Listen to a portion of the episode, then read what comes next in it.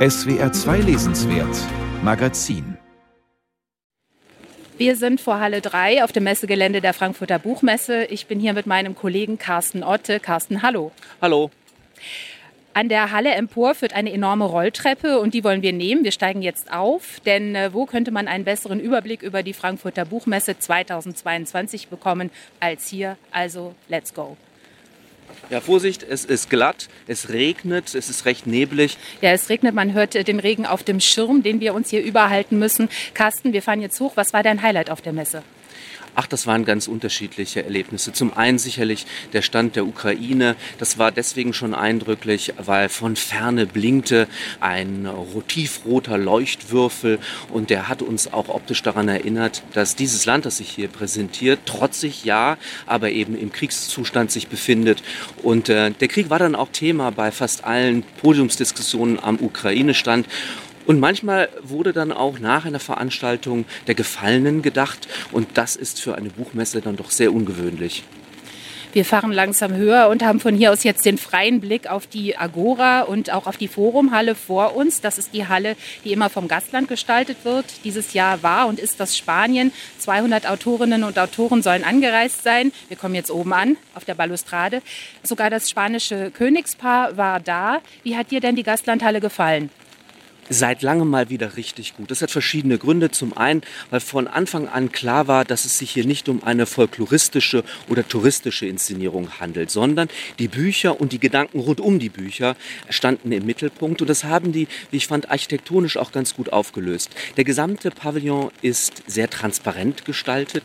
Es hängen durchsichtige Stoffbahnen in dem großen Raum und man kann sozusagen durch die Buchstaben hindurch gehen. Es ist einer einerseits labyrinthisch angelegt, andererseits aber eben auch so voneinander abgetrennt, dass man auch sehen kann, hier befinden wir uns eher in einer Buchinszenierung und in dem anderen Ort vielleicht ein Ort der Kontemplation. Da gibt es zum Beispiel einen Raum, der an einer Theorie der Kirchen der Schriftstellerin Carmen Martin Geite sich orientiert. Da sieht man einen Kirschbaum aus Synthetik, der in so, sagen wir mal, fast so Hochzeitsschleiermäßig umhüllt gefüllt ist. Und die Idee, die dahinter steckt, ist, immer wenn man eine Kirsche sich nimmt, hat man eine zweite äh, dazu. Und genau das ist der Gedanke von Literatur im Übrigen auch. Man liest einen Text, hat im Unmittelbaren einen Gewinn, aber da kommt dann doch meistens noch etwas Zweites. Und all diese Verbindung von Literatur, Präsentation auch, der Mehrsprachigkeit, das ist ja ganz wichtig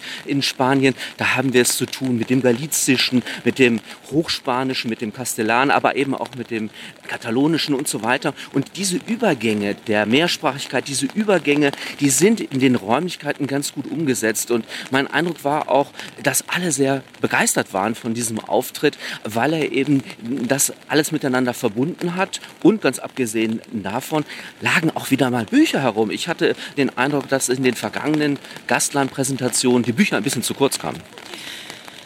Andere Länder fehlten dieses Jahr auffälligerweise, Russland und der Iran. Also Russland wurde wegen des Ukraine-Kriegs von der Teilnahme ausgeschlossen. Der Iran hat aus eigenen Stücken abgesagt.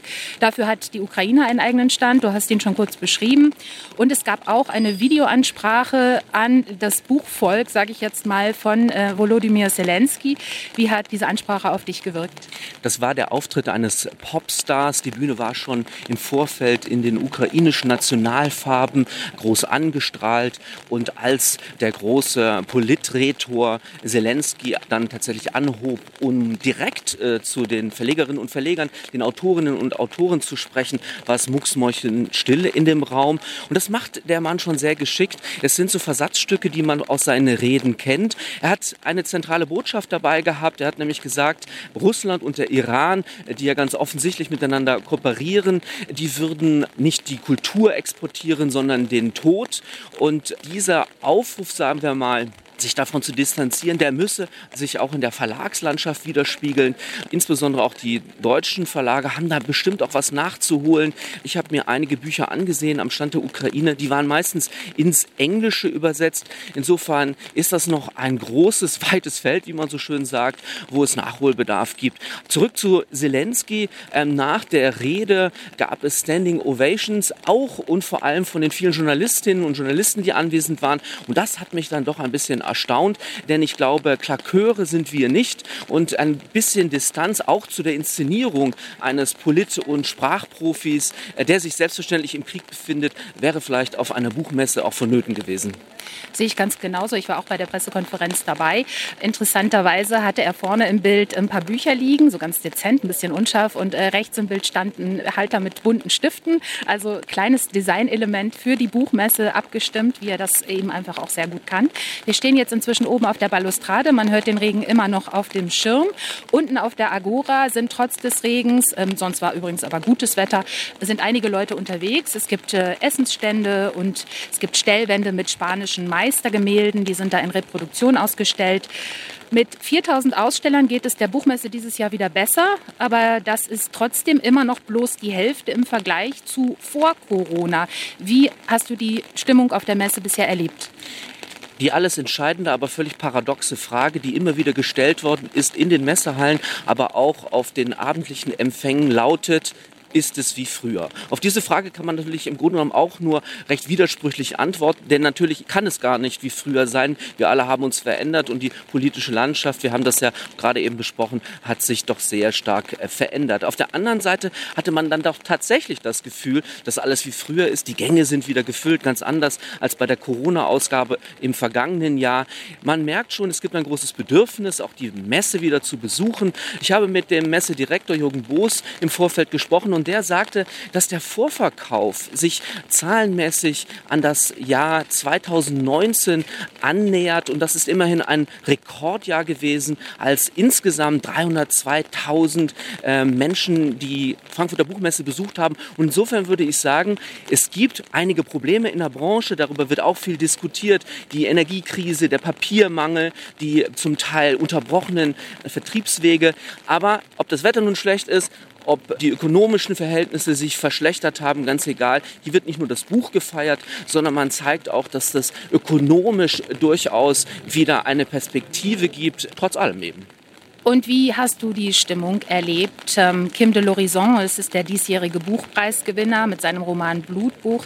Der wurde ja für sein queeres Auftreten in den sozialen Medien heftig angefeindet. Er hat sich bei der Preisverleihung die Haare rasiert. Wir haben das alle gesehen.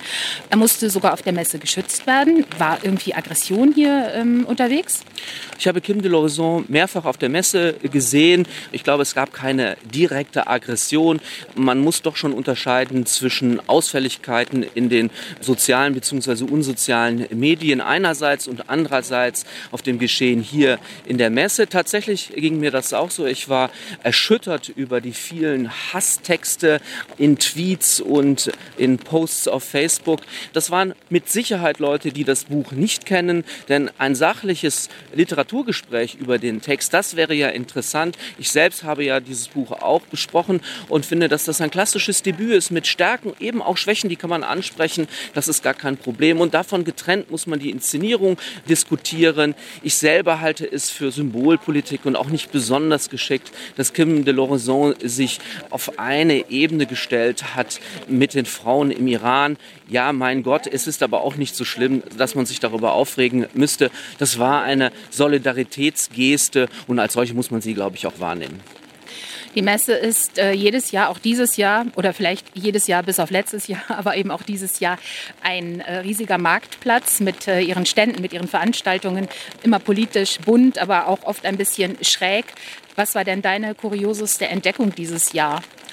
Also ich gehe ja gerne über die Messe auch, um all die skurrilen äh, Verlage, die es eben auch gibt, äh, zu besuchen. Und ich bin ganz froh, dass vielleicht vorneweg, dass bislang jedenfalls äh, kaum über rechtsradikale Publikationen und Verlagsstände diskutiert wird. Mein skurrilstes Erlebnis war der Besuch des Marterpfahl Verlages. Und der Marterpfahl Verlag, ich kannte den bislang gar nicht, publiziert Sadomaso Bildbände. Und das ist doch schon einigermaßen abseitig. Aber ich finde, im Grunde genommen ist dann doch auch gut und ziemlich lustig, dass der Marterpfahl Verlag neben zum Beispiel dem sehr renommierten Residenzverlag aufgeschlagen hat. Das ist ein österreichisches Buchhaus, wo dann doch sehr ambitioniert ambitionierte und politisch bewegte, würde ich mal sagen, auch Literatur erscheint. Das kommt auf so einer Messe zusammen und das muss die Messe auch aushalten und das finde ich auch gut so.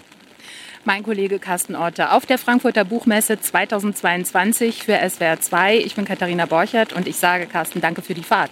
Gerne.